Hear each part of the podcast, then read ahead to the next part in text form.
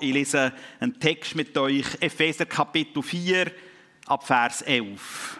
Und er, Christus, hat einige als Apostel eingesetzt, einige als Propheten, einige als Evangelisten, einige als Hirten und Lehrer, damit diejenigen, die zu Gottes heiligem Volk gehören, zum Werk des Dienstes zugerüstet werden.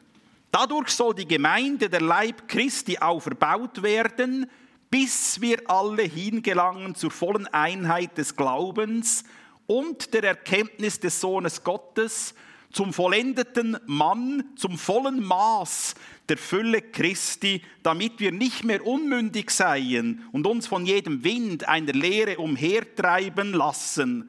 Lasst uns aber wahrhaftig sein in der Liebe und wachsen zu allen Stücken zu dem hin, der das Haupt ist, Christus von dem aus der ganze Leib zusammengefügt ist und ein Glied am anderen hängt und durch alle Gelenke, wodurch jedes Glied das andere unterstützt, nach dem Maß seiner Kraft und Macht, dass der Leib wächst und sich selbst auferbaut in der Liebe.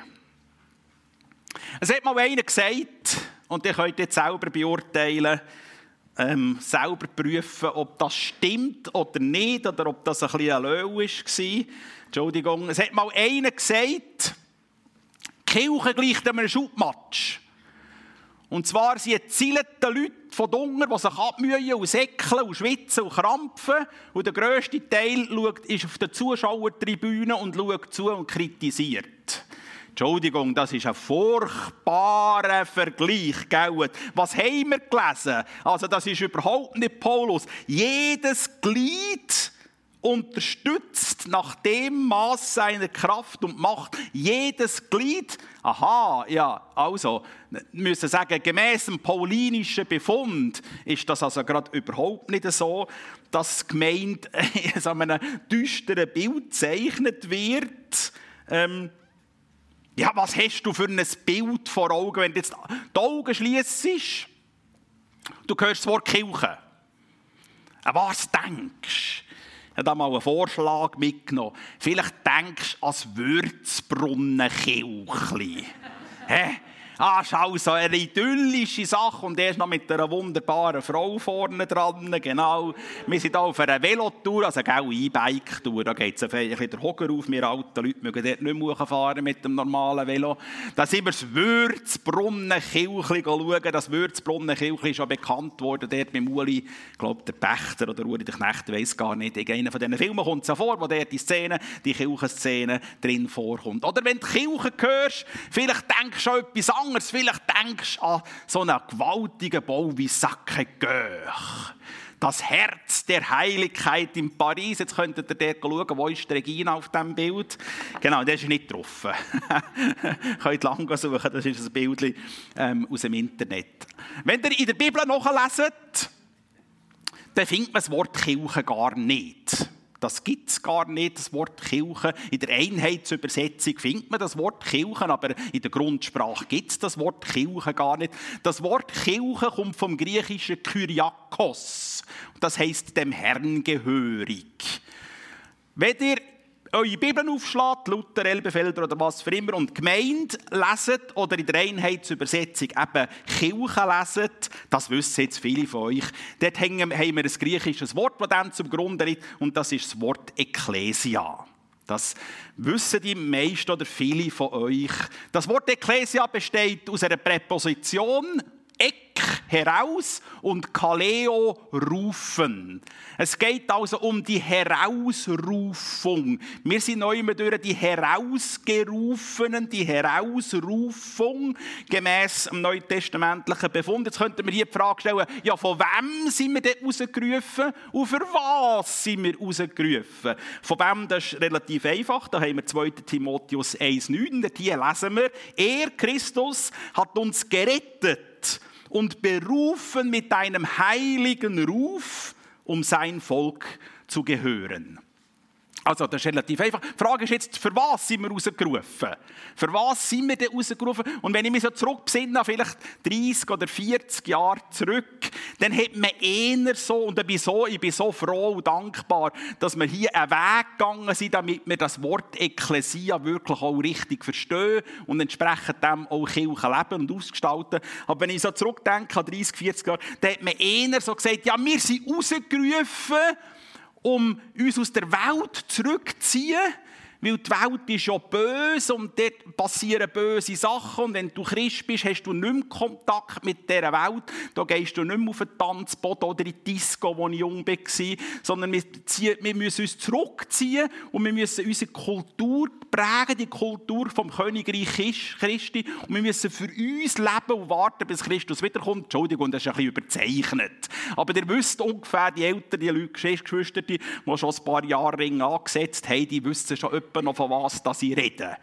Ähm, einfach um ein Beispiel zu machen, das ist wirklich passiert. Ähm, als ich frisch Christ war, hat der Älteste zu mir gesagt, gesagt, junger Mann, los, ähm, jetzt bist du Christ geworden, jetzt gehst du nicht mehr ins Kino. Weil wenn der Heiland wiederkommt bei der Entrückung und du bist im Kino, wirst du nicht entrückt, weil der Heiland kommt ins Kino nicht holen.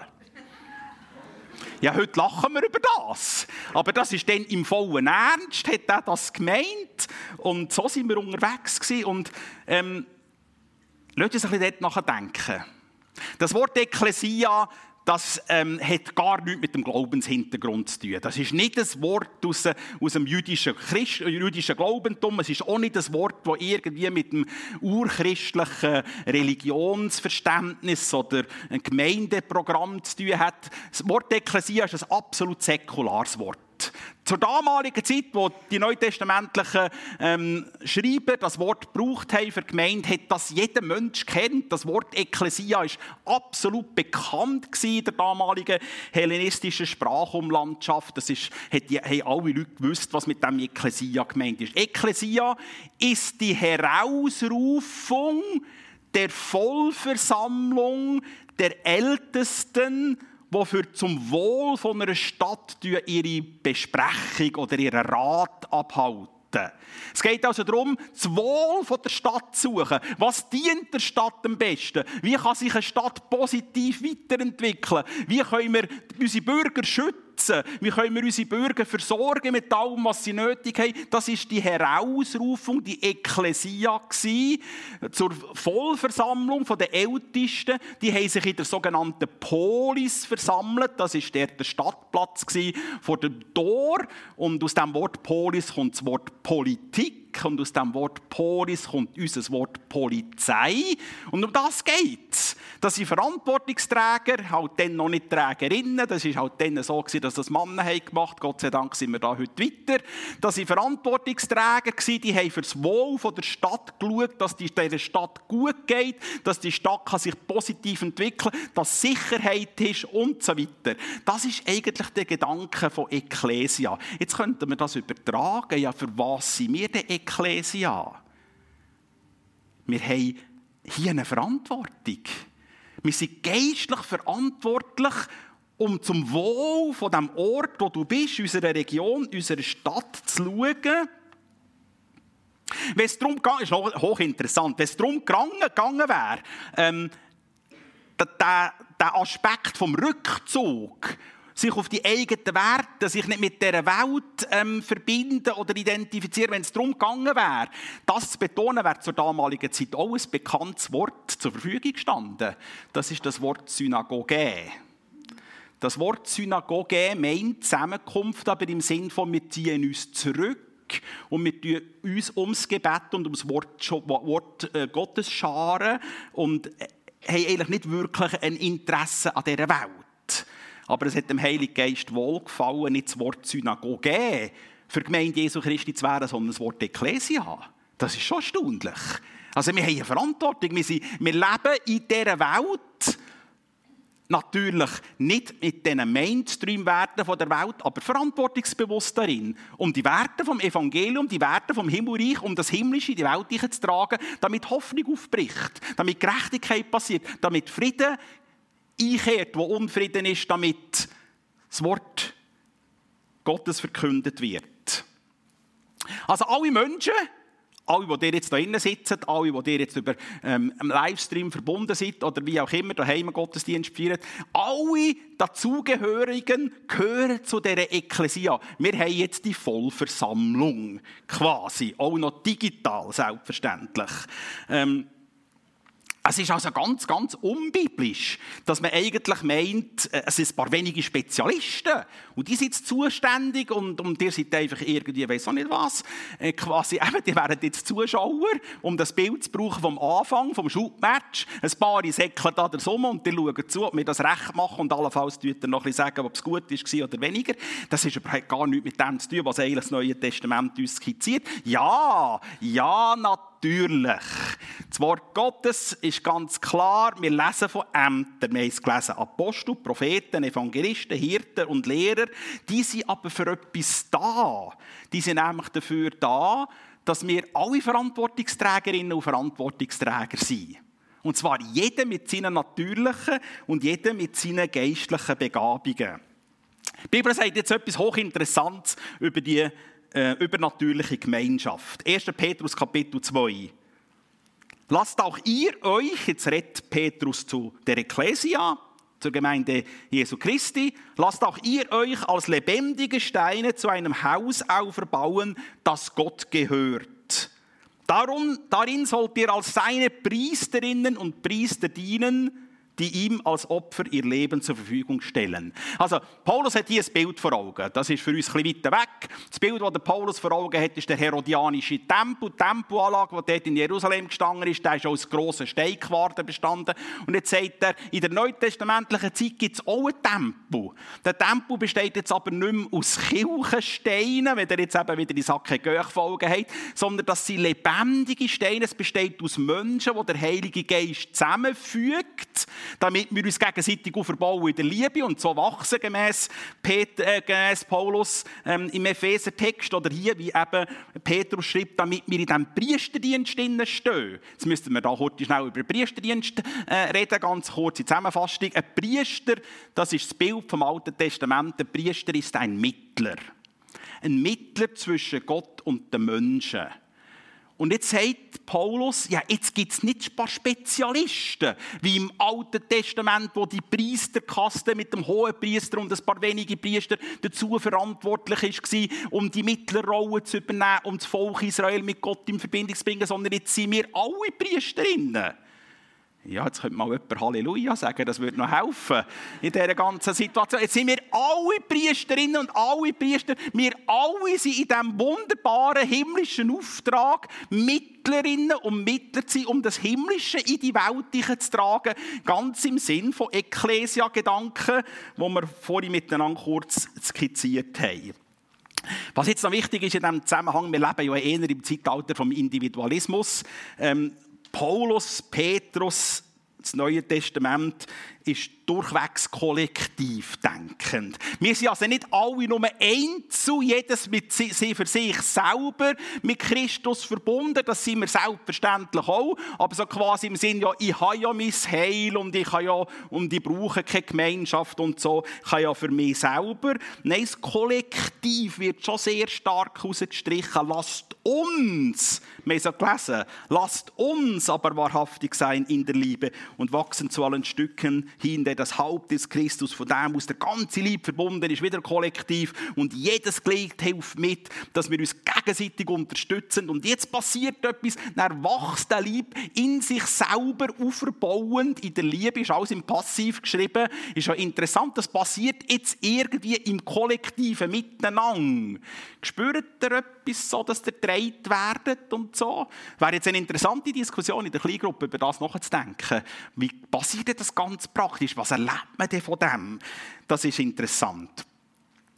Das Selbstverständnis, wo das Neue Testament, Paulus, Petrus, die Apostelgeschichte, wo das Neue Testament zeigt, wie eigentlich Ekklesia, aber die Gemeinde Jesu Christi, denkt ist von Gott her, das ist im Verlauf der ersten ähm, 300, äh, im, Verlauf der Kirchengeschichte eigentlich ähm, ziemlich verloren gegangen.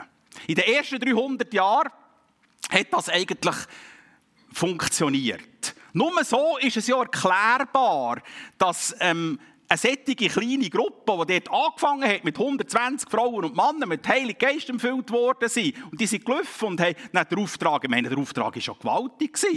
Geht und ähm, lehrt alle, verkündet das Evangelium, alle Menschen sollen zum Glauben kommen, also einfach nur ganz kurz. Eine Milchbücherrechnung, 120 Frauen und Männer sind mit dem Heiligen Geist erfüllt worden, das damalige römische Imperium hat etwa 240 Millionen Einwohner gehabt. Das gibt also einen geisterfüllten Christ auf zwei 2 Millionen Leute.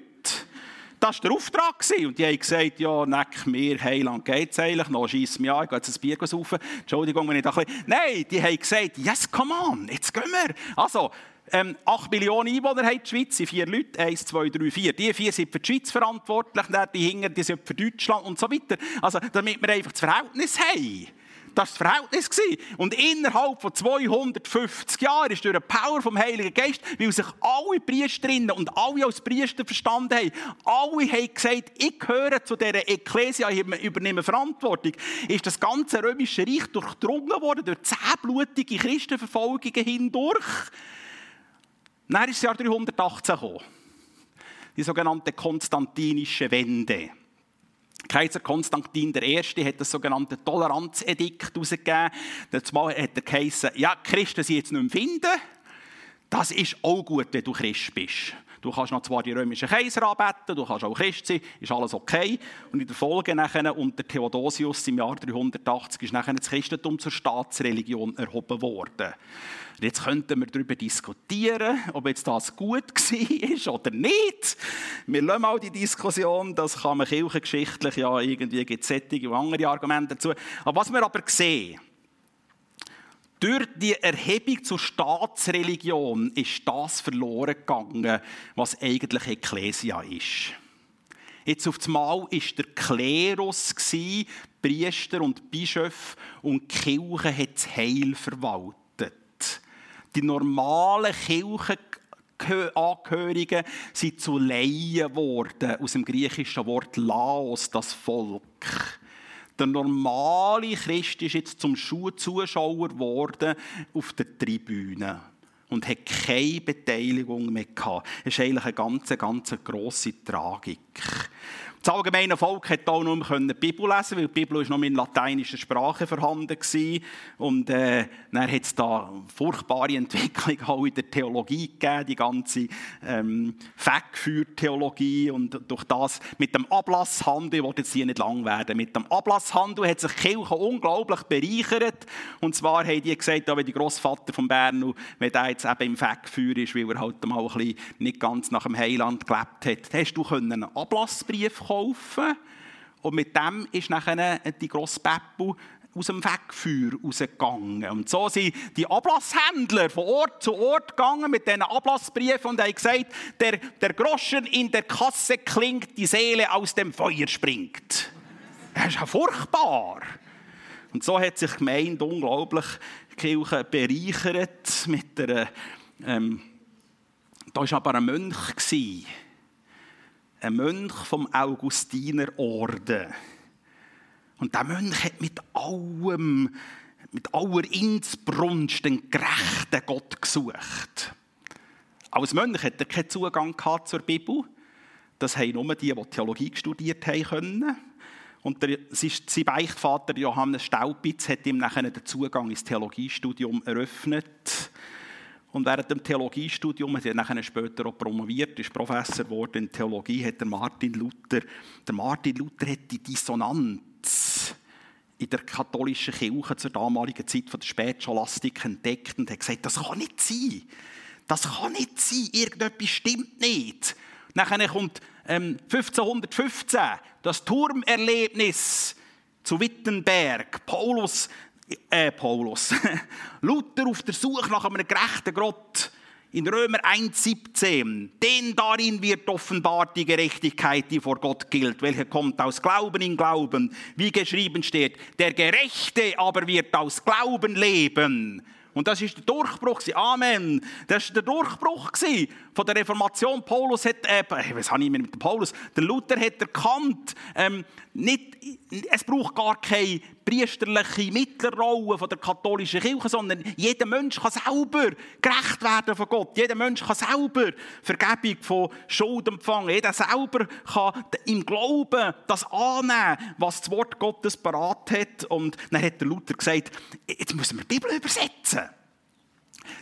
Die Bibel muss jetzt deutsch und deutlich werden. Von der kommt übrigens der Ausdruck. Vielleicht habt ihr das gewusst. Wenn, wenn, man sagt, ich sage das jetzt deutsch und deutlich, das kommt von Luther. Luther hat gesagt, die Bibel muss deutsch und deutlich zu den Leuten. Sie muss zu den Leuten jetzt. Und dann hat er 1523, Entschuldigung, es gibt eine kleine Vor Kirchengeschichte-Vorlesung. 1523 hat er dort unter der Inspiration vom Heiligen Geist Martin Luther ähm, aus, der, ähm, aus der Grundsprache hat er das Neue Testament übersetzt. Innerhalb von vier Monaten. Das ist eine unglaubliche Leistung, Tag und Nacht hat er übersetzt. Und dann hat es eine heilsame Revolution gegeben. Die damalige Kirche als Machtapparat hat natürlich wahnsinnig Angst gehabt, aber es hat eine heilsame Revolution gegeben. Menschen haben angefangen, die Bibel zu lesen. Menschen haben angefangen, zu beten. In eine persönliche Beziehung zu Christus hineingekommen. Aus Liebe, ähm, dass sie Jesus als Retter dürfen erleben. Also von einer gewaltigen Deformation von der Kirche hat es eine Reformation gegeben. Und wir sind ja aus dieser Linie der Reformation kommen auch wir Pfingstler, ähm, wenn man das kirchengeschichtlich nachzeichnet. Und der Martin Luther hat es eigentlich auf den Punkt gebracht. Er hat gesagt, was die Bibel lehrt, ist nicht da die Priester und das gemeine Volk dort, sondern die Bibel lehrt, jeder, der im Glauben steht, ist eine Priesterin Gottes. Amen. Halleluja! Das ist das genau zurück zu den Ursprüngen, was Petrus, was Paulus, was die Apostelgeschichte uns zeigt. Priester sind wir. Wir sind daheim Priester. Wir sind am Arbeitsplatz Priester. Wir sind ähm, ich weiss doch auch nicht, im Coop-Priester oder in der Mikro, für meine Tage auch im Aldi, ist ja gleich wo. Und wir sind Priester überall, wo wir sind. Wir sind der Uni-Priester, an den Ausbildungsplätzen, wir sind im Seniorenzentrum Priester. Wir bringen das Himmlische zu den Menschen und wir erleben, wie das einbricht und die Menschen dürfen Hoffnung ähm, bekommen.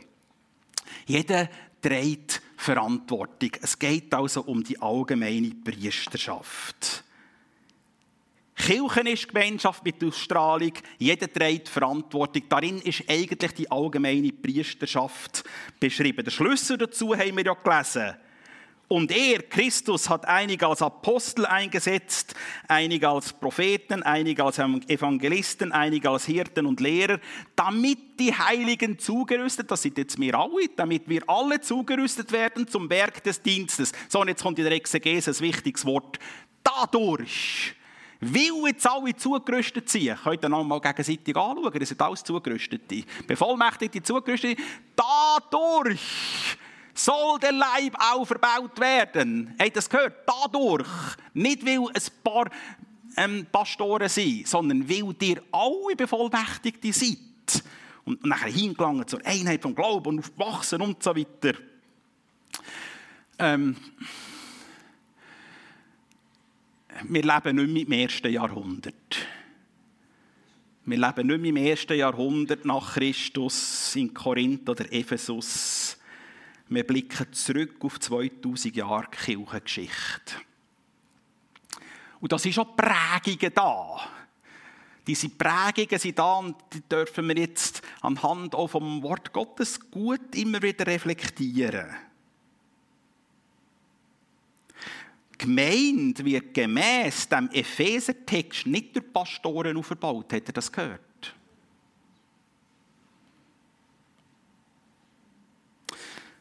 Ja, ja, natürlich. Jetzt müssen wir das Kind nicht mit dem Bad ausschütten. Paulus ist dort schon auch klar und die Apostelgeschichte ist auch klar. Es gibt verantwortlich gesetzte Leiterinnen und Leiter in den Gemeinden. Natürlich. Da sind Älteste eingesetzt worden.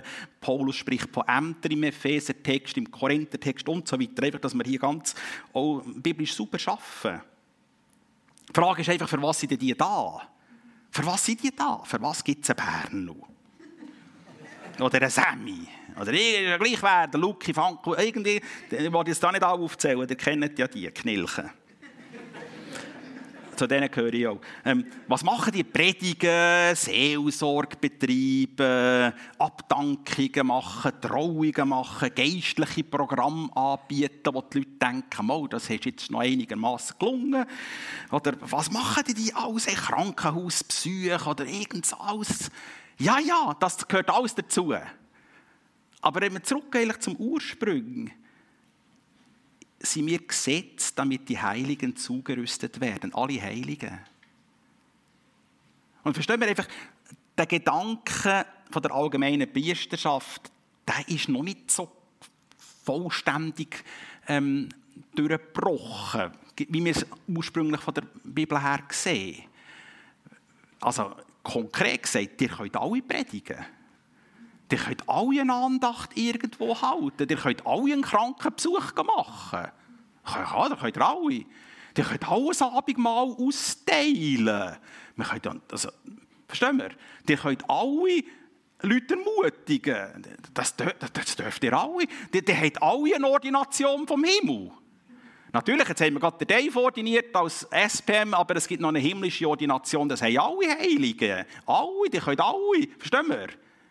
Das Nicken kommt so ein bisschen verhalten, aber ich weiss auch nicht, ob das wirklich verstanden hat. Aber eigentlich könnt ihr alle, die könnt alle alles, wenn man es genau nimmt. Klar, manchmal hilft es, wenn man ein Übung hat drin. Das, hat, das hilft schon, wenn man ein Übung hat drin. Aber für das tun wir ja Leute auch weiterbringen und Schulen. Und gibt es Kurse und GBS und alles Mögliche, das Zeug, das ihr ja alles kennt, was wir da anbieten in Hülle und Fülle. Ähm, und dadurch wird der Leib auferbaut in der Liebe. Was sehen wir also gemäß unserem Predigtext? Gemeint ist ein Organismus von Menschen, die sich Christus anvertraut haben.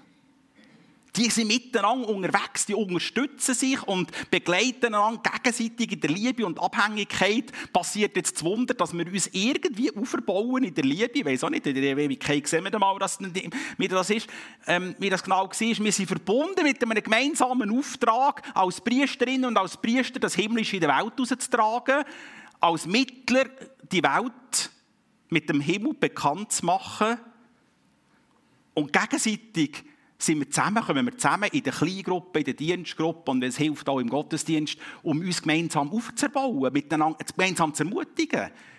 Und so passiert eine unglaubliche Bewegung, dass von 120 Frauen und Männern heute wahrscheinlich, weiß nicht, 1,5 oder 1, wie viele Milliarden Menschen dem Christus nachfolgen. Soll es noch mehr werden? Es soll Frieden auf Erden werden. Und schauen, dass jetzt vielleicht habt ihr schon lange gedacht, was wir, kochen wir heute ein Risotto oder was gibt es jetzt da noch? Eigentlich ein gutes Beispiel ist das Feuer. Das Feuer ist eigentlich, das ist jetzt, Paulus hat seine Bilder, das ist jetzt mein Bild. Ich darf auch eins haben. Verstehen wir?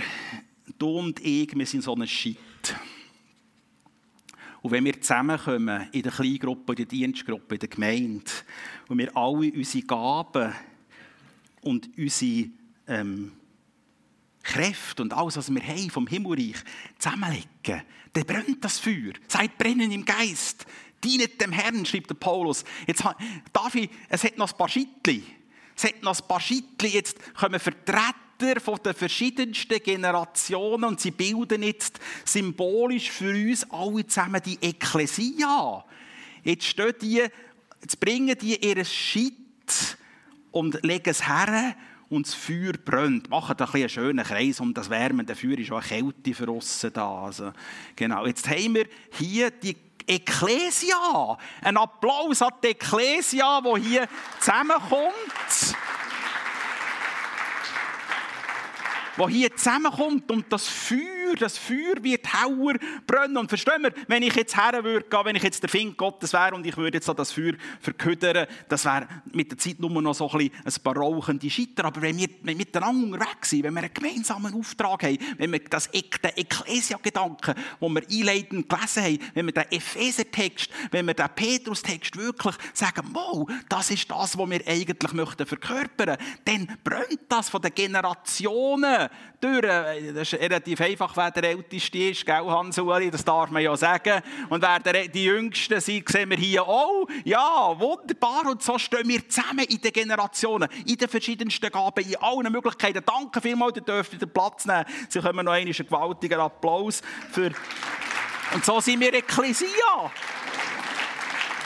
Verstehen wir, das Kollektiv spornt uns an. Jetzt könnten wir noch heute miteinander diskutieren, ähm, was ist der Pfind vom Feuer? Pfind vom Feuer, jetzt einfach, hat jetzt gesagt einmal Wasser. Wasser ist ein Find vom Feuer. Und dann möchte ich sagen, verwässertes Evangelium, Relativismus, Mainstream von dieser Welt kommt die Gemeinde, wir sagen, es gibt keine wirkliche Wahrheit mehr, es ist alles relativ, es kommt nicht so darauf an, ob jetzt Buddha oder der Heiland, das spielt keine Rolle, das ist Relativismus. Dann müssen wir sagen, nein, wir haben einen klaren Glauben, zu dem stimmen wir. sind zwar ähm, nicht mehr von dieser Welt, aber wir sind in die Welt gesendet, um Verantwortung in dieser Welt zu übernehmen, um die Werte vom Evangelium zu tragen. Darum sagen wir, nein, wir, wir stehen zum Evangelium, das ist nicht verhandelbar. Können wir dazu ein Amen sagen? Das ist nicht verhandelbar. Das zweite, zweite Find wäre, sagen wir jetzt einfach mal, Sauerstoffentzug. Darf ich es so übersetzen, man tut den Wind vom Heiligen Geist abklemmen. Das heisst, wir haben nachher nur noch Gesetzlichkeit. Und durch Gesetzlichkeit bauen wir Mauern auf und Gräben. Und dann heisst es, du musst das, das, das, das, und sonst kannst du nicht Teil von uns sein. Dann müssen wir sagen, nein, nein, da ist eine gewaltige ähm, Bewegung vom Geist Gottes. Und wenn du willst dazugehören, oder wenn du jetzt auch online in der Kirche daheim Gottesdienst feierst und gar nicht recht weißt, gehöre ich dazu, du darfst dazugehören. Du darfst Christus in dein Leben einladen. Und das kommt nicht darauf an, von Anfang an darfst du mit deinen Gaben mithelfen. Wir möchten dem Wind vom Geist Gottes, das soll das Feuer anfachen und immer wieder ähm, neu zum ähm, Brennen und dass das Lauffeuer darf geben durch Generationen durch. Noch ein abschließender ähm, letzter Gedanke. Jeder trägt Verantwortung, aber eigentlich ähm, nur in der Kraft vom Heiligen Geist. Darum eben das Feuer das Feuer, dass wir sagen, wir müssen den Geist Gottes haben. Wir müssen in diesem Geist Gottes, in dieser Kraft vom Geist Gottes unterwegs sein. Der säkulare Standardliteratur über Führungskräfte, dort wird einheilig betont, dass Verantwortung mit der nötigen Kompetenz muss gekoppelt sein. Die Frage ist jetzt, durch was bist du kompetent, wenn du Verantwortungsträgerin bist? Hast du eine Kompetenz?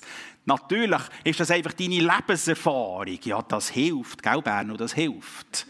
Wobei, äh, Alter schützt vor Torheim nicht, kennen wir alles zusammen auch. Genau, aber grundsätzlich hilft ja. Oder wenn du schon einiges Erfahrung gemacht hast in diesem christlichen Kontext, das hilft doch auch. Natürlich, das möchten wir jetzt nicht schmälern, aber wenn es nur meine Lebenserfahrung ist und nur meine natürlichen Begabungen sind, die ich so ein bisschen austrainiert habe, das lenkt wie nicht.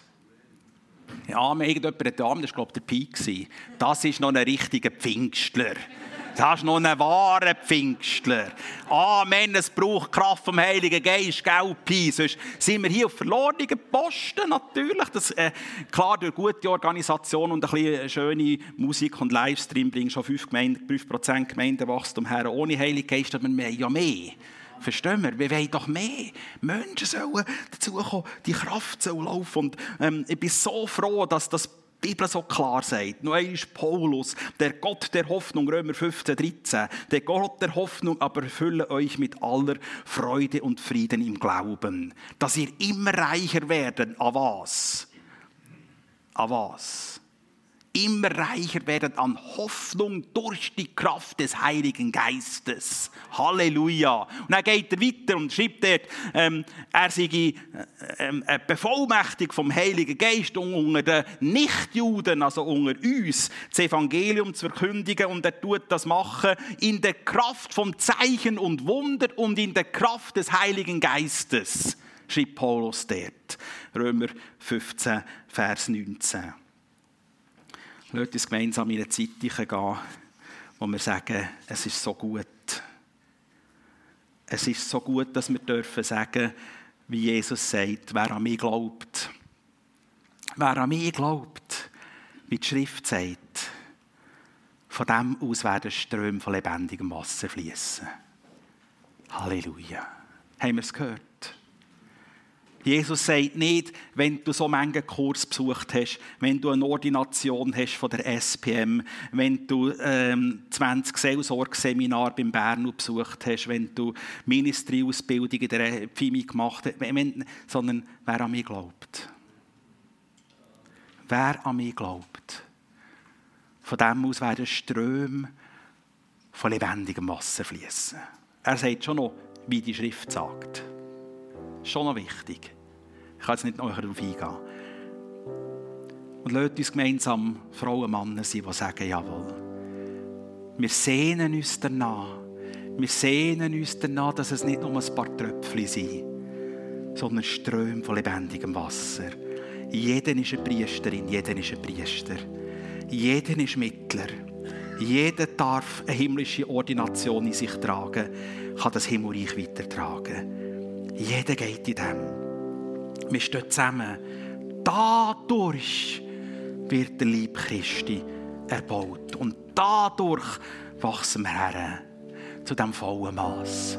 Ich möchte dich einfach fragen, brauchst du, brauchst du so eine Erfüllung, dass du sagst, oh ja, Herr, jawohl. Einfach wieder zurück zu dem. All die Zeit der Pandemie hat mir gerade nicht geholfen. Sondern ich möchte einfach wieder ein Jahr haben und sagen, jawohl, ich will eine Priesterin sein. Eine Priesterin, darum erfülle mich ganz neu. Ich wollte ein Priester sein. Darum komme ich zu dir. Darf ich das Ministry-Team bitten, kommt doch führen. Seid so gut. Und vielleicht denkst du jetzt, ja, ich, ich bin nicht und, und, und ich, ich, ich habe zu wenig und ich kann nicht und, und dieses und das. Ja, das kennen wir alles. Ich wollte jetzt das nicht fest überzeichnen, dass da der Teufel gerade direkt dahinter steht. Manchmal ist es einfach auch so ein bisschen, ja, dass wir uns am besten kennen.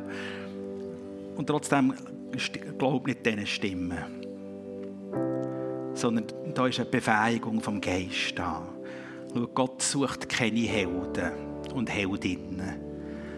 Er sucht Menschen, die sagen, jawohl, jawohl, ich habe den Ruf gehört. Und die macht er zu Heldinnen und Helden. Mit dem ganz wenigen, was du hast. Du darfst Ekklesia sein ein Teil von dem Gewaltigen.